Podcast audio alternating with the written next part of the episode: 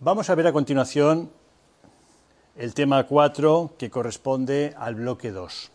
El bloque 2 recuerdo que es la formación de la sociedad contemporánea dentro del temario de la asignatura Historia Universal Contemporánea. El bloque 2 vimos ayer el tema 3, que es los conflictos sociales y las ideologías, y vamos a ver ahora el tema 4, la expansión del capitalismo burgués. Comenzaremos hablando de las grandes potencias europeas. Comenzaremos por la Inglaterra victoriana. El reinado de Victoria I comenzó en 1837 y se prolongó hasta 1901. A esta etapa se la conoce como era victoriana. En este periodo, el Reino Unido eh, alcanzó la máxima expansión territorial, consolidó su desarrollo industrial y mantuvo las instituciones tradicionales basadas en la monarquía parlamentaria, aunque mm, se avanzó hacia un auténtico sistema democrático. Este país no se vio afectado por las oleadas de revoluciones de carácter liberal que convulsionaron al resto de Europa. Por el contrario, los avances políticos se produjeron en el marco de cierta estabilidad institucional.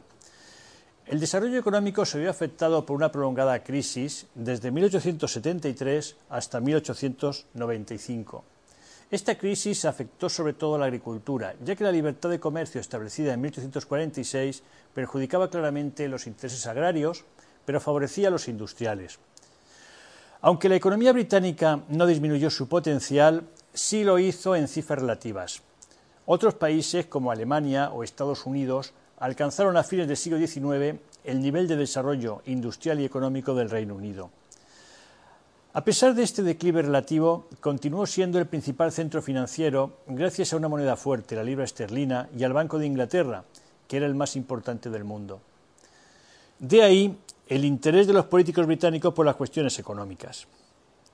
La expansión imperialista estaba muy unida al comercio, las finanzas y el control de, las rutas de navegación. Todos los primeros ministros británicos del siglo XIX ocuparon antes el cargo de canciller del Exchequer, equivalente a ministro de Finanzas.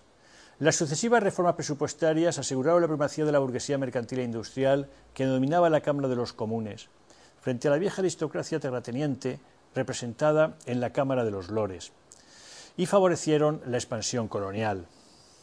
Vamos a hacer una breve incursión en la Francia, la Francia del Segundo Imperio a la Tercera República.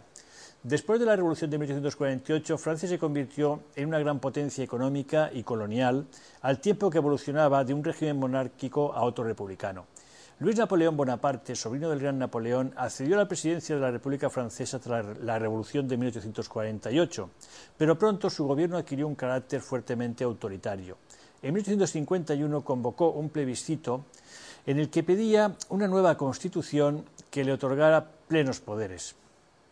Ejercía así el poder ejecutivo, se reservaba la iniciativa legislativa, nombraba a sus ministros y a los miembros de dos de las tres cámaras legislativas y tenía potestad para declarar la guerra. En 1852 proclamó el Segundo Imperio y se intituló emperador con el nombre de Napoleón III. La derrota francesa ante Prusia en la batalla de Sedan, 2 de septiembre de 1870, precipitó la proclamación de la República dos días después. Ante el asedio de la capital por las tropas prusianas, en marzo de 1871 estalló la revuelta de la Comuna de París.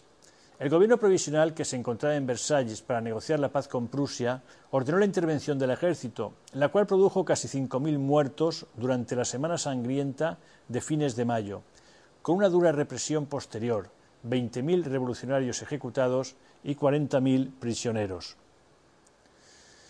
Adolf Thiers trató de financiar el nuevo régimen con medidas legislativas que dieron lugar a la Constitución de la Tercera República y se implantó así el sufragio universal.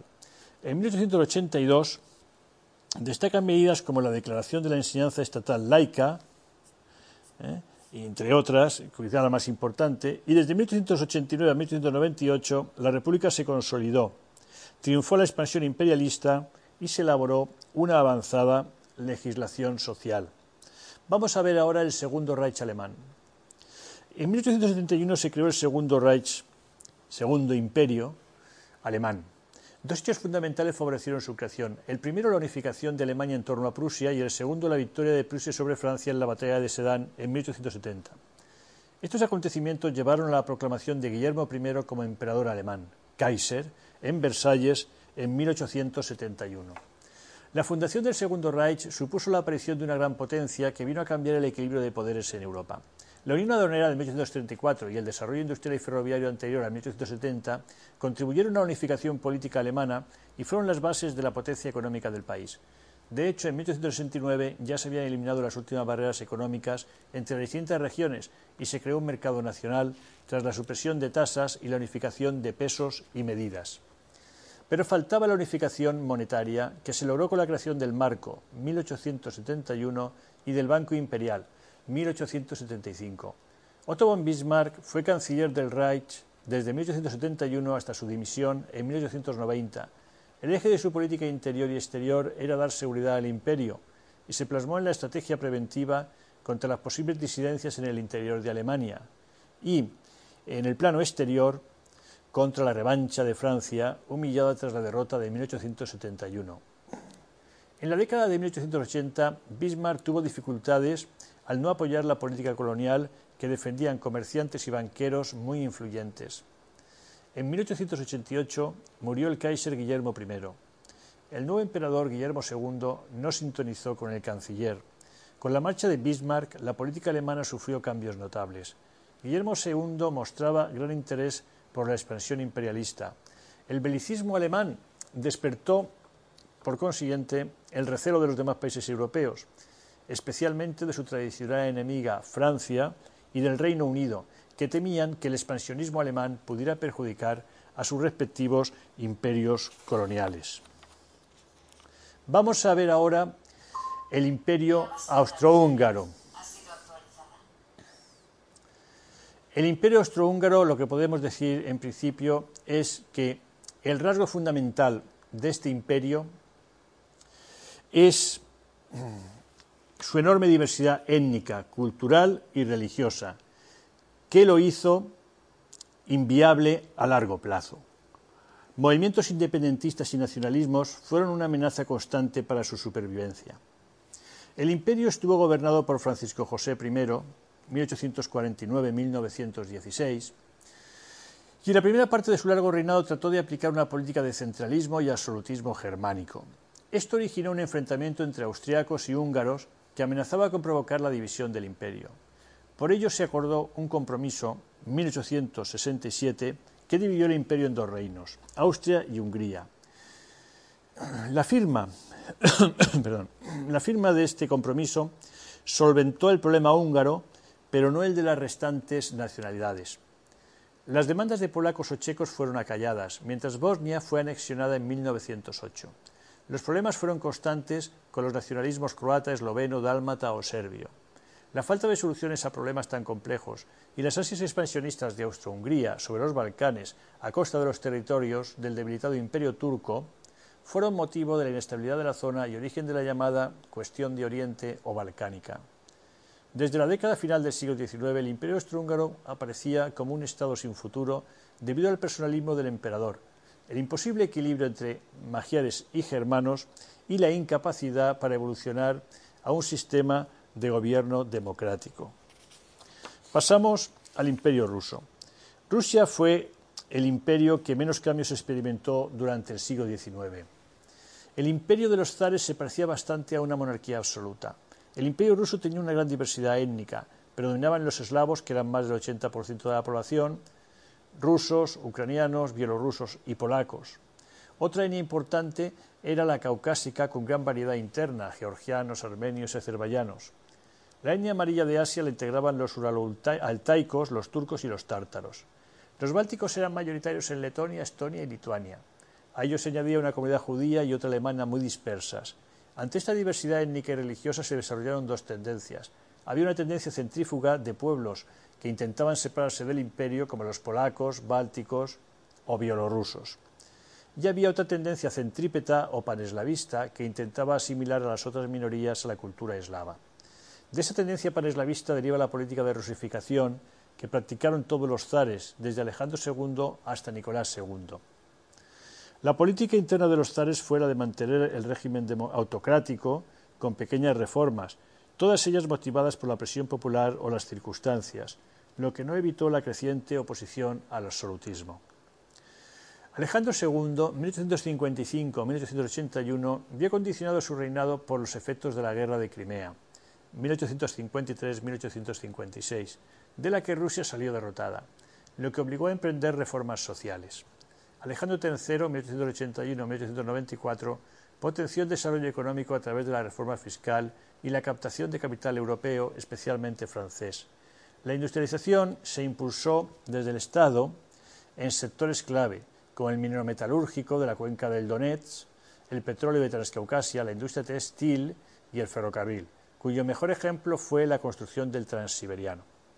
Este desarrollo económico se acompañó del control de la enseñanza y la cultura, la rusificación de los territorios fronterizos y la persecución de todo tipo de oposición.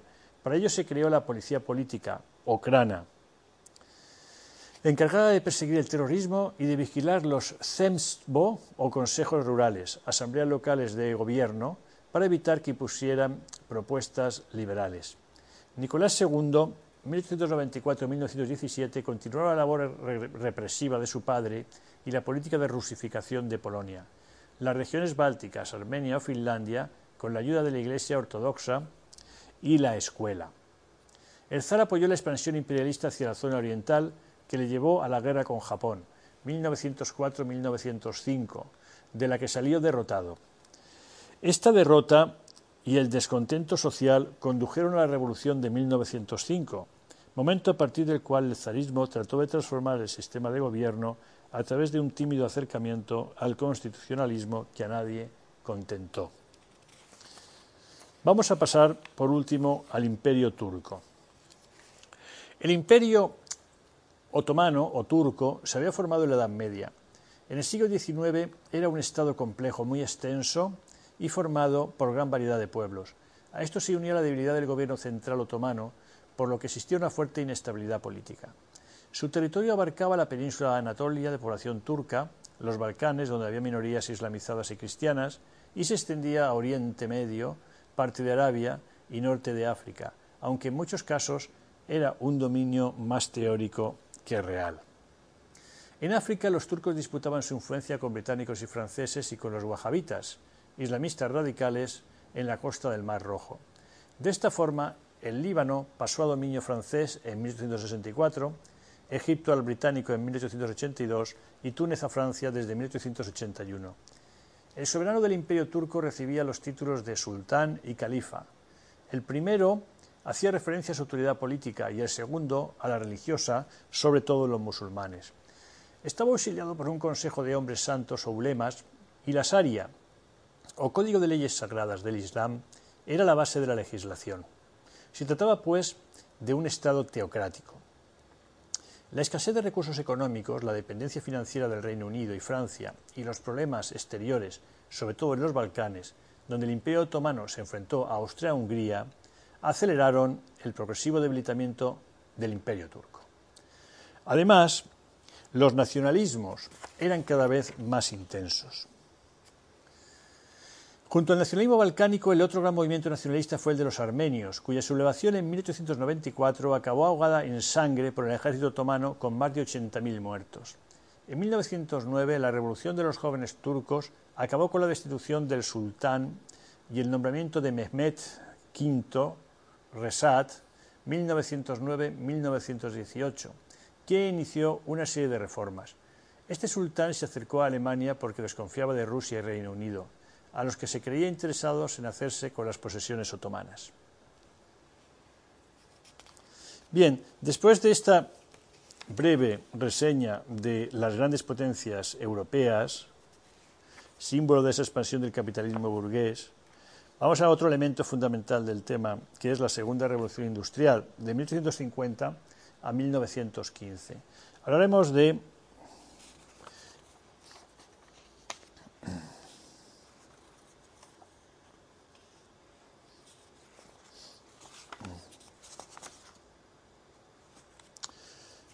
aspectos y características generales eh, muy por encima porque el tema se haría, si no, bastante extenso.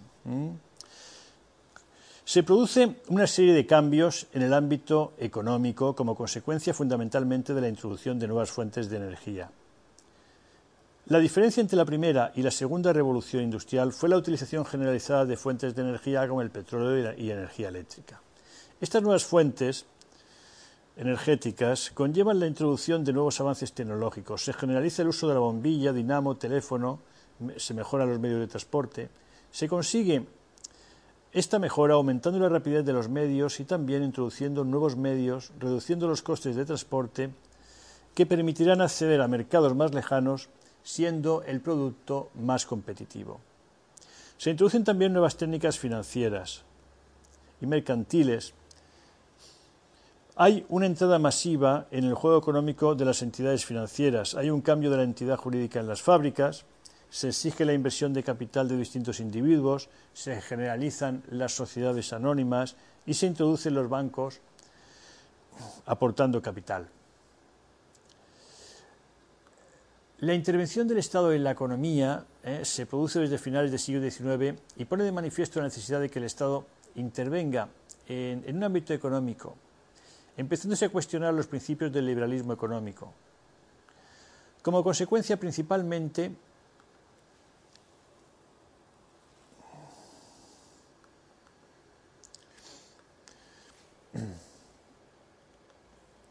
Eh, de la necesidad por parte de los estados de controlar ciertos sectores industriales ¿eh? y fundamentalmente como consecuencia de la aparición de los nacionalismos en Europa y de las políticas militaristas. Otro motivo de la intervención es que surgen en todos los estados movimientos sociales que exigen que el Estado intervenga en las relaciones económicas para mejorar o proteger los intereses de determinados grupos sociales, los más desfavorecidos, Vamos a hablar ahora de la extraordinaria expansión de los medios de transporte y del comercio. En la segunda mitad del siglo XIX, el ferrocarril desplazó a los otros medios de transporte terrestre. Se convirtió en un sector punta que promovió una profunda transformación en las comunicaciones y comercio. Creó una infraestructura económica básica para cualquier actividad y posibilitó un extraordinario desarrollo de múltiples y gigantescas industrias, tanto metalúrgicas como mecánicas. Para todo ello era necesario disponer de mano de obra abundante y de importantes inversiones. A las consecuencias económicas hay que añadir el papel político-militar desempeñado por este medio de transporte en las unificaciones de Alemania y de Italia, así como en la expansión territorial de Estados Unidos hacia el oeste línea transcontinental concluida en 1869 y de Rusia hacia el este, transiberiano, en 1902. En los transportes marítimos triunfó desde 1860 la navegación a vapor por su mayor velocidad, tonelaje y seguridad. El excesivo coste de los nuevos barcos obligó a concentrar las empresas, pero sus enormes beneficios fueron factores que incentivaron su expansión y fomentaron el comercio internacional. Este último también se benefició de la construcción de los canales de Suez en 1869 y Panamá en 1914, al reducir las distancias y los precios de los portes.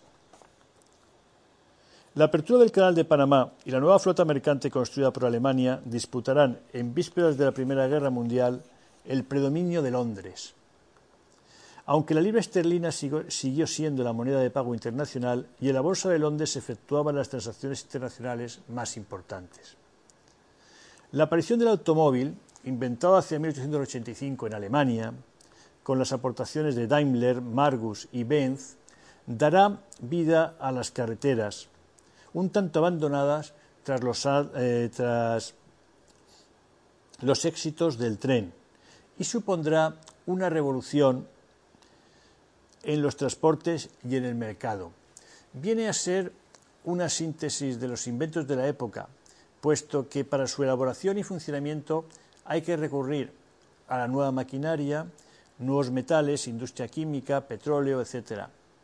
Además, la industria de finales de siglo se hallaba en condiciones de aplicar con éxito el motor de explosión. En 1889 los hermanos Renault fundaron su empresa en Francia y Peugeot vendió 29 coches en 1892. A comienzos del siglo XX se creaba en Turín la Fiat y en Estados Unidos Henry Ford se lanzaba a la conquista del mercado en dura competencia con la General Motors. Finalmente, la aviación se hallaba en su fase experimental durante la primera década del siglo XX, por lo que no representa todavía un elemento importante de la vida económica.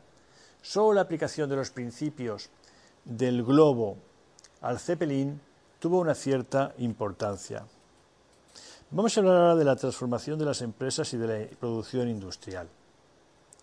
Uno de los aspectos más característicos de la segunda revolución industrial es el de las innovaciones. El empleo de nuevas fuentes de energía, petróleo y electricidad, los avances tecnológicos, múltiples inventos y máquinas cada vez más perfeccionadas y especializadas, y las nuevas industrias mecánicas, metalúrgicas y químicas. Estas innovaciones y avances tecnológicos se deben a la estrecha alianza entre industria, ciencia y educación. Las industrias colaboran y aplican los progresos científicos de laboratorios y universidades e igualmente solicitan de sus empleados un nivel de educación o de formación profesional adecuado. Asimismo, contribuyó a esta alianza entre técnica e industria la rápida difusión de los progresos técnicos gracias a las exposiciones universales y a la mejora de las comunicaciones. Muy distinto es el panorama a la hora de adoptar dichas innovaciones por parte de las empresas y de los diferentes países. La electricidad y el petróleo, por ejemplo, se utilizaron en las nuevas industrias, pero hasta mediados del siglo XX la energía más empleada continuó siendo el carbón. En Alemania y Estados Unidos se aceleró más tempranamente este proceso innovador, mientras que en el Reino Unido fue más difícil salir de la estructura industrial surgida en la etapa anterior. La concentración empresarial es una de las características más destacadas de esta segunda fase. Frente al individualismo autodidacta y la pequeña fábrica propios de la primera revolución industrial, este fenómeno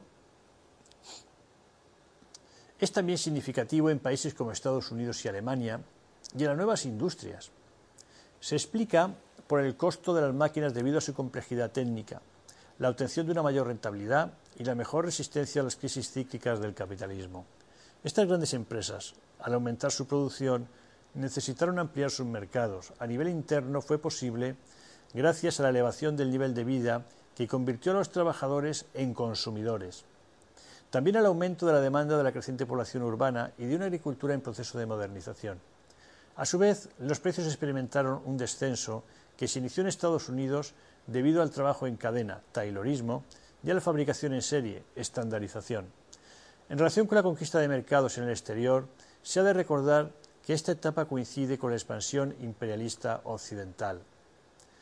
Paralelamente a este proceso se produjo una concentración bancaria que permitió la canalización del ahorro y la financiación de las empresas y de gigantescas inversiones.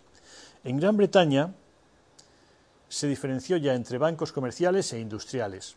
Es una época en la que en todos los países desarrollados surgen grandes bancos. Société Générale de la Banque en Francia, Deutsche Bank en Alemania, Banca Morgan en Estados Unidos o el Lloyds británico. Vamos a hablar brevemente del fracaso de la revolución industrial en España. Para describir el desarrollo industrial español durante el siglo XIX, el profesor Nadal acuñó el término fracaso de la revolución industrial lo que refleja el desenlace del proceso al finalizar el siglo, después de un inicio relativamente temprano. Trabajos recientes han ratificado la calificación de Nadal. Según estos, no es posible captar nada que se parezca a un arranque de la industrialización en cualquiera de sus acepciones. El estancamiento no fue absoluto, ya que hubo regiones como Cataluña, especialmente Barcelona y su área metropolitana, donde tuvo lugar un proceso industrializador notable basado en una serie de medidas que lo favorecieron, como desamortización de tierras, construcción de una red ferroviaria, reformas en el sistema financiero y bancario, mejoras del sistema educativo. La industria algodonera fue la primera que inició la modernización y la producción en masa, aunque ésta tenía serios inconvenientes para poder desarrollarse, como falta de carbón, Cataluña quedaba fuera de los núcleos productores españoles y extranjeros, pérdida del mercado colonial, con la independencia americana, necesidad de importar masivamente la materia prima, algodón en este caso, dependencia tecnológica y otros. A pesar de estas trabas, se logró un desarrollo considerable que se basó en la protección arancelaria que le aseguró el mercado interno. A partir de 1855, este desarrollo se desaceleró, producto de la política fiscal de los progresistas, que abrió otras posibilidades de inversión, ferrocarriles, bancos y tierras, por ejemplo. Y la influencia de la guerra de, sucesión, perdón, de secesión americana, que cortó el suministro de algodón y provocó una importante crisis internacional. La recuperación se inició a partir de 1868 y llegó hasta la década de los 80, en que se abrió una nueva crisis internacional. En 1882 la protección se reanudaba con la ley de relaciones comerciales con las Antillas, que reservaba los mercados de Cuba y Puerto Rico para el textil catalán. El textil lanero, que fue la industria más importante del sector durante el siglo XVIII, talleres y fábricas artesanales localizadas, como sabemos, en Castilla la Vieja y León, cedió su posición hegemónica ante el empuje del algodón y para su supervivencia hubo de especializarse en prendas de vestir y de abrigo, lo que implicaba adoptar los modernos procedimientos de fabricación. La nueva industria lanera se trasladó a localidades próximas a Barcelona, Sabadell, Tarrasa, Igualada, donde podían aprovechar las infraestructuras y servicios de la industria algodonera. Los viejos centros laneros de Castilla, Béjar, Ávila, Segovia, Palencia y Andalucía, Antequera, por ejemplo, perdieron peso en el conjunto de esta industria e incluso muchos desaparecieron. Los centros de Alcoy, Béjar, Antequera y Palencia subsistieron debido a que se especializaron en la confección de determinadas prendas, capotes militares, bayetas, lanillas. La comarca del Vallés, Barcelona, se convirtió en el centro industrial lanero por antonomasia. Las industrias sedera y del lino, con centros en Valencia, Murcia y Granada, para la primera, y Galicia, la segunda, sufrirán una decadencia notable, desapareciendo prácticamente. La industria siderúrgica y la metalurgia del hierro son dos industrias consumidoras de enormes cantidades de combustible, tanto en los trabajos de beneficio como de afino. Necesitaban carbón para su funcionamiento y en especial carbón coqueficable, que es de mayor pureza y capacidad calórica. Los yacimientos españoles de hulla no producen buen coque, hecho que supuso una traba importante para el desarrollo de este tipo de industrias. Los primeros pasos de la moderna siderurgia se dieron en Málaga, donde el comerciante Manuel de Agustín Heredia, exportador de aceite y grafito, fundó en 1826 la empresa La Constancia, con el objeto de explotar los yacimientos ferrosos de Ojén y Marbella. Más tarde pondría en marcha la factoría de la Concepción, que utilizó el sistema inglés de producción de hierro Posteriormente, otros empresarios malagueños pusieron en marcha la empresa El Ángel, imitando el funcionamiento de las anteriores. Las dificultades de aprovisionamiento de carbón que tenía que traerse desde Gran Bretaña, o bien utilizar carbón vegetal, escaso y caro, provocar lo que provocó la decadencia de la siderurgia malagueña a partir de 1860. La segunda localización de industrias siderúrgicas estuvo en Asturias, región que cuenta con importantes yacimientos de hulla. En 1848 se fundaba una fundición en Mieres con capital inglés, que en 1852 y 1870 fue vendida a empresas francesas. La segunda empresa fue la de la Felguera, que se constituyó capital nacional, sociedad comanditaria de Pedro Duro y Cía. Las dos eh, fábricas utilizaron como combustible el carbón asturiano, cuencas de Mieres y Langreo lo que suponía unas evidentes ventajas respecto a las fundiciones malagueñas. La zona que terminaría por imponerse como principal centro de la siderurgia española fue Vizcaya, cuyo desarrollo estuvo ligado a la exportación de mineral y de lingote a Gran Bretaña, aprovechando el porte para traer coque inglés. La primera empresa que utilizó los métodos modernos de fundición fue Santana de Bolueta, en 1848, que llegó a contar con tres altos hornos. La producción de hierro vizcaíno experimenta un crecimiento considerable entre 1856 y 1871, aunque será a partir de las últimas décadas del siglo cuando se produzca un salto cualitativo con la fundación de una serie de empresas con capitales importantes para montar altos hornos, como la fábrica San Francisco, 1879, altos hornos y fábricas de hierro y acero, 1882, la Vizcaya, 1882, Sociedad Anónima Iberia, 1888. La fusión de las tres últimas creó los Altos Hornos de Vizcaya en 1902. En las últimas décadas del siglo, el peso de la siderurgia vizcaína en el conjunto nacional era muy importante.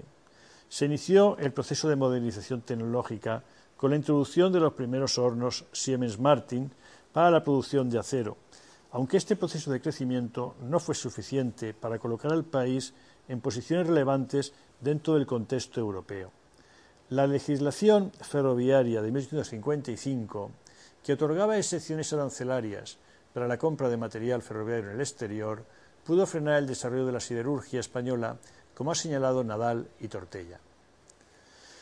El sector minero permaneció paralizado hasta el último tercio del siglo debido a la falta de capitales y de conocimientos técnicos adecuados a la gran explotación, a la existencia de una legislación regalista y a la limitada demanda de los mercados internacionales. Este panorama se transformó a partir de la década de los 70, cuando se activó una legislación liberalizadora que permitió y favoreció la penetración de capitales extranjeros, al tiempo que la demanda internacional de hierro, cobre, mercurio y plomo creció de manera muy considerable, empujando a la inversión de compañías extranjeras, francesas, inglesas y belgas, en los yacimientos españoles. Minerales como el hierro, Vizcaya, Santander y Málaga, plomo, Almería y Cartagena, cobre en Huelva, zinc, Santander, tenían sus principales cotos en lugares próximos a puertos de mar, lo que facilitaba su exportación, abaratando los costes de transporte. De esta manera, en las últimas décadas del siglo, la minería se convirtió en el sector más dinámico de la economía española. El transporte se convirtió en una actividad económica fundamental para el desarrollo económico. Los avances fueron importantes en la navegación del cabotaje, a partir de las mejoras en los principales puertos del país, Barcelona, Sevilla, Santander, Valencia, Málaga y Cádiz. Pero el verdadero salto en este terreno fue la construcción del ferrocarril a partir de la Ley General de Ferrocarriles de 1855. Entre 1855 y 1866 se produjo un crecimiento rápido del trazado ferroviario debido al apoyo del Estado. La entrada masiva de capital y tecnología extranjera principalmente francés, y la iniciativa inversora de los empresarios nacionales. La construcción se paralizó entre 1866 y 1876 debido a los efectos de la crisis internacional y se reanudó a lo largo del último cuarto de siglo con modificaciones en el tipo de empresas que operaban, las cuales quedaron reducidas a tres grandes. MZA, Ferrocarriles del Norte y Ferrocarriles Andaluces. La construcción tardía de la red española se realizó además con excesiva precipitación, lo que provocó una serie de deficiencias que lastraron sus posibles beneficios. La planeación deficiente, una escasa financiación y el trazado prácticamente especulativo dieron lugar a unas infraestructuras ferroviarias y unas estructuras empresariales muy débiles. El resultado fue un legado de empresas deficitarias y endeudadas, que tenían pocos incentivos para poder captar más capitales que aumentaran la densidad de la red. Las características técnicas de la misma también dejaron mucho que desear, puesto que la elección de un ancho de vía específico, mayor que el del resto de países próximos, contribuyó a aislar aún más la economía española de la europea. Vamos a ver ahora hablar del sistema de producción en serie propio de esta época, como es el Taylorismo y el Fordismo. Bien, según estas nuevas eh, concepciones eh, de la producción en serie, el coste de producción de un bien u objeto podría reducirse considerablemente descomponiendo todas las tareas manuales en sencillos pasos, de tal forma que cada una de estas fases podría realizarse con mayor rapidez y precisión se consigue la pérdida de la de especialización, ya que son trabajos sencillos y mecánicos. Esto provoca la pérdida de, dependencia del empresario respecto a los trabajadores y, por lo tanto, el abaratamiento de la mano de obra.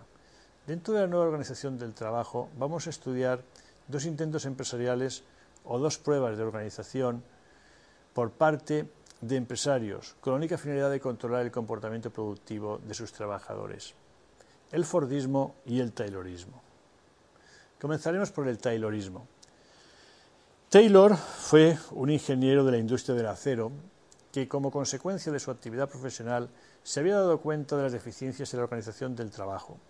Taylor propone una nueva forma de organizar el trabajo, método al que llamará organización científica del trabajo, que consiste en observar la actividad realizada por cada trabajador en una fase concreta de la producción, y descomponerla en pequeños pasos. Hecha esta descomposición, se desecha lo que no es necesario y une lo imprescindible para la elaboración del producto. Se eliminan los tiempos muertos, se reduce el tiempo de elaboración del producto y se aumenta la producción. A continuación hablaremos del Fordismo. El Fordismo parte de la teoría de Taylor, de ese estudio previo de la administración científica, pero añade un elemento nuevo que es la cadena de montaje. Se lleva al extremo de reducir los tiempos muertos. Se acerca al trabajador el producto que debe transformar, de tal manera que no pierda tiempo en desplazamientos a la hora de transformar dicho producto. Este sistema tiene unas consecuencias claras. Se produce un cambio en la importancia de los trabajadores. La introducción de este sistema supone que el trabajador cualificado y realmente importante no va a estar en la planta de montaje, sino que va a estar en el personal administrativo y técnico. No se exige con este sistema un sistema jerarquizado de superiores. Es la propia cadena de montaje la que establece los ritmos de trabajo. Se eliminan roces en el trabajo y entre trabajadores. Pues, la situación de la forma de retribución eh, es importante porque se sustituye el pago por pieza elaborada por el pago en función del tiempo trabajado. Y vamos a pasar a hablar sucintamente del imperialismo y la hegemonía europea.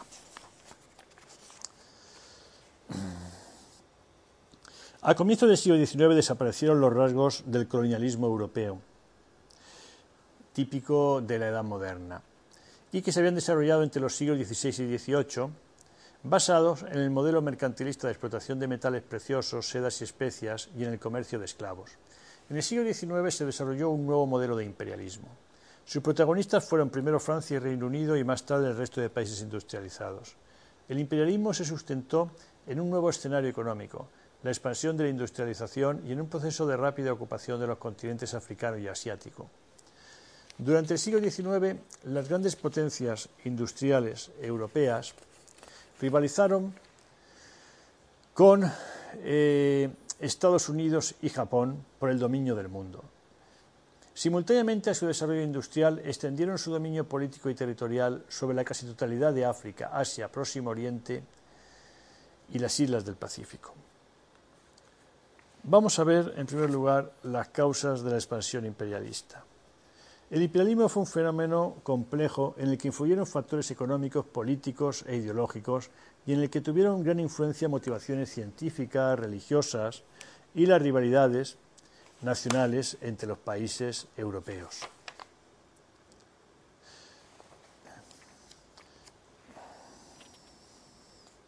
Vamos a hablar ahora de las formas de dominación colonial. La presencia de los europeos en los territorios colonizados supuso el control político, social y cultural y el sometimiento de los pueblos colonizados a los intereses económicos de la metrópoli.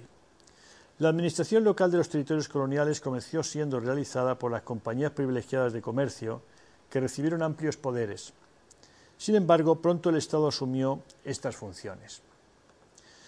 Hubo sistemas de control colonial muy variados. Los más frecuentes fueron las colonias, los dominios, los protectorados y las concesiones. Las colonias, en sentido estricto, eran aquellos territorios en los que la población indígena estaba totalmente sometida a la potencia colonial, que implantó un gobierno y una administración totalmente europeos. El poder de la metrópolis se ejercía por medio de un gobernador. Este sistema predominó en África y en parte de Asia. Un tipo peculiar fueron las colonias de poblamiento, en las que se sentó una numerosa población europea que impuso su lengua, formas de vida e instituciones a semejanza de su país de origen. Un ejemplo característico eh, fue eh, Argelia. Los dominios eran específicos del Imperio Británico. Se trataba de colonias de poblamiento a las que se les aplicó un sistema de autogobierno. Los poderes del gobernador estuvieron limitados por un gobierno designado por una asamblea elegida por los colonos. Gozaron de completa autonomía en la política interna, pero la política exterior se decidía en la metrópoli. Fue el caso de Canadá, Nueva Zelanda, Australia y la Unión Sudafricana. Los protectorados eran territorios coloniales donde ya existía un Estado soberano con su propia estructura política y cultural. La potencia colonial respetaba teóricamente el gobierno y la administración indígena, pero ejercía el control militar, la dirección de la política exterior y la explotación económica. Un sistema de control colonial menos visible fueron las concesiones.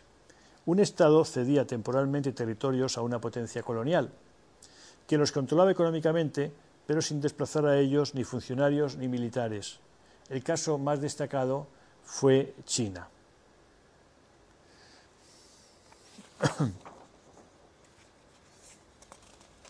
Vamos a continuación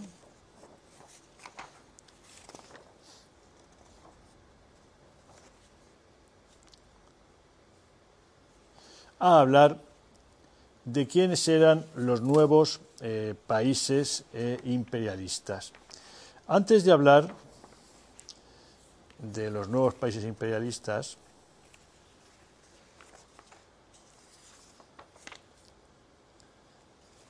señalaremos un punto importante como es y crucial como es el reparto de África.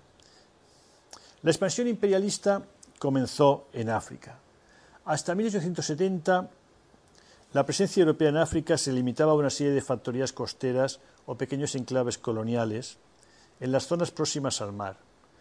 Pero en el último tercio del siglo se produjo una total ocupación del territorio, esta rápida ocupación produjo frecuentes enfrentamientos entre los países colonizadores. Vamos a ver los primeros pasos. Francia y Reino Unido iniciaron el proceso colonizador en África.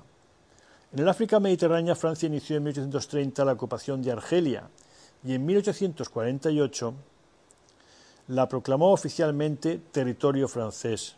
Sin embargo, la instauración de la colonia francesa no concluyó hasta 1870 y en 1881 los franceses establecieron un protectorado sobre Túnez.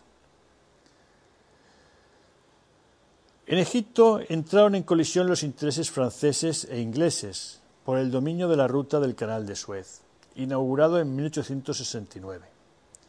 El Reino Unido estaba interesado en el control de Egipto para asegurar su ruta hacia la India.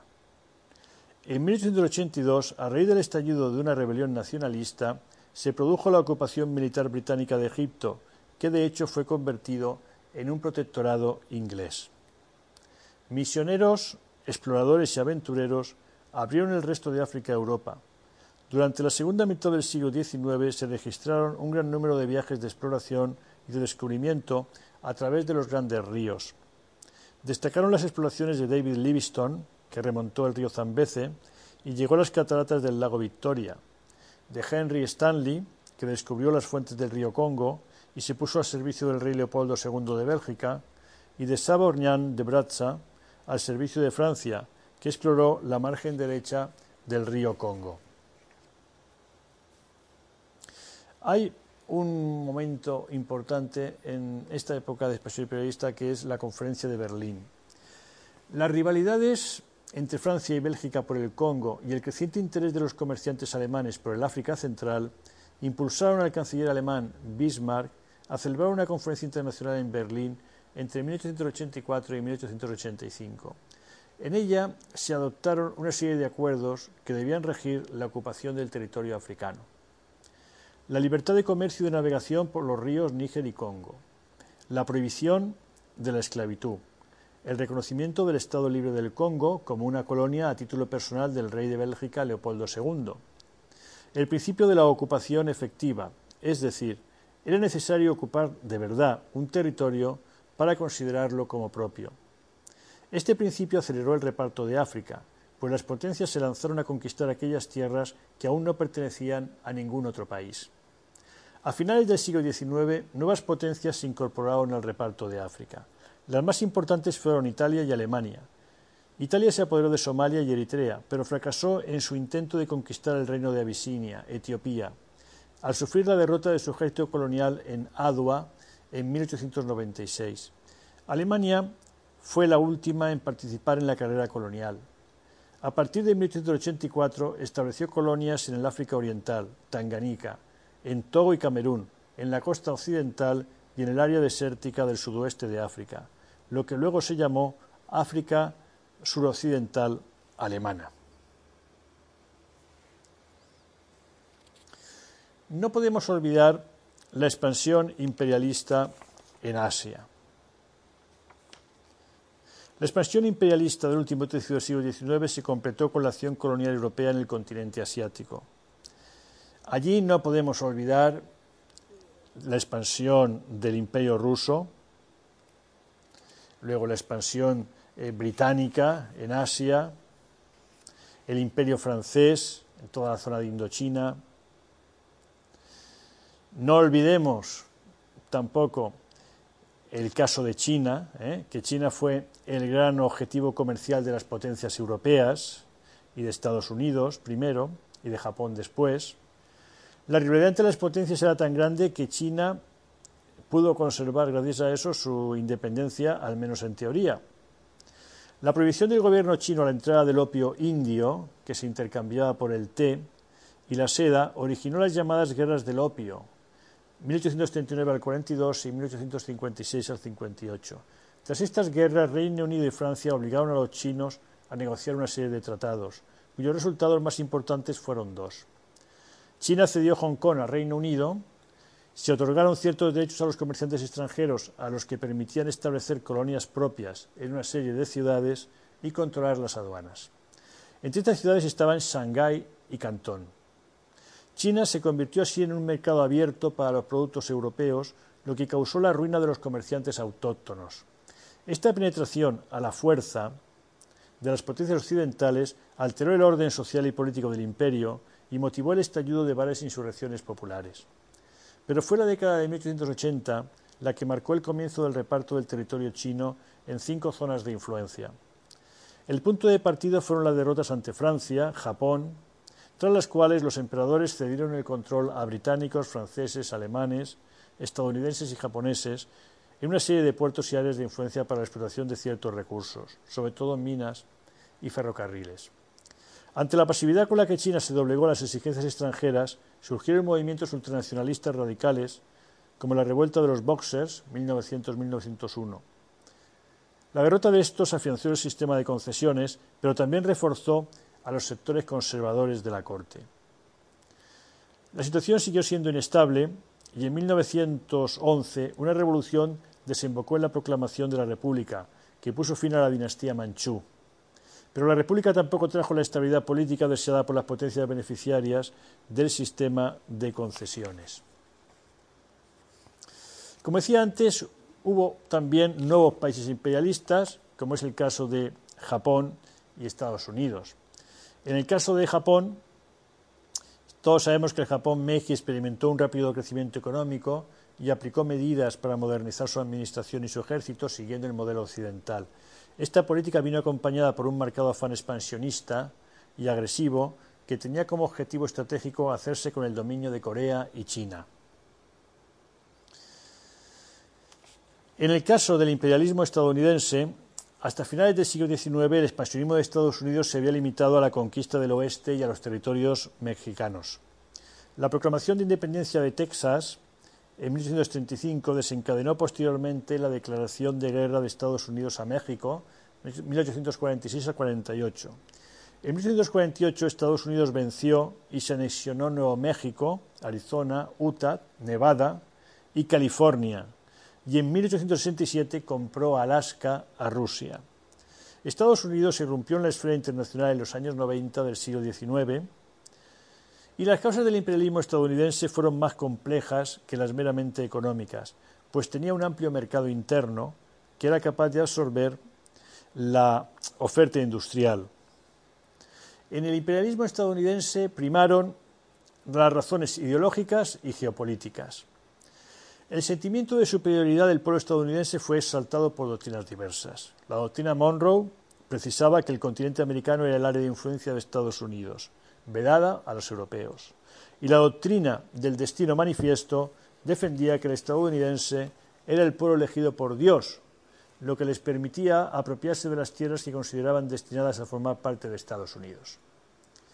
Estas doctrinas afianzaron un fuerte sentimiento nacionalista que se sustentaba en la supuesta superioridad racial, política, religiosa, cultural y técnica de la raza blanca anglosajona sobre los latinos que poblaban la mayoría de América.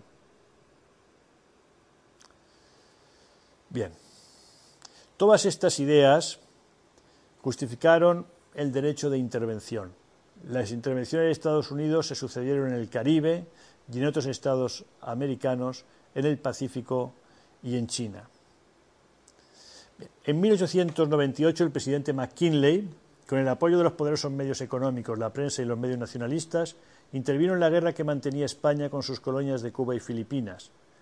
Tras aniquilar el débil potencial naval de España, Estados Unidos forzó la independencia de Cuba y la cesión a Estados Unidos de Puerto Rico, Filipinas y la isla de Guam en el Pacífico, y ocupó la isla de Hawái.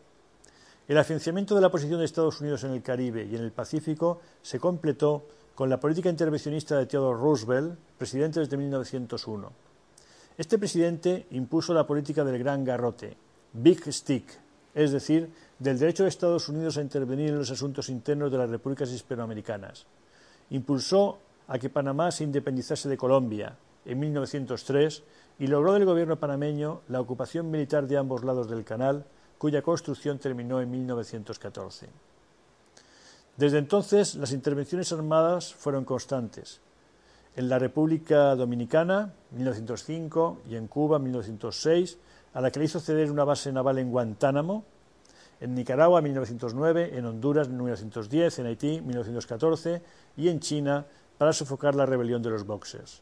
La justificación que se usaba era la defensa de los intereses estadounidenses, que consideraban amenazados por movimientos desestabilizadores.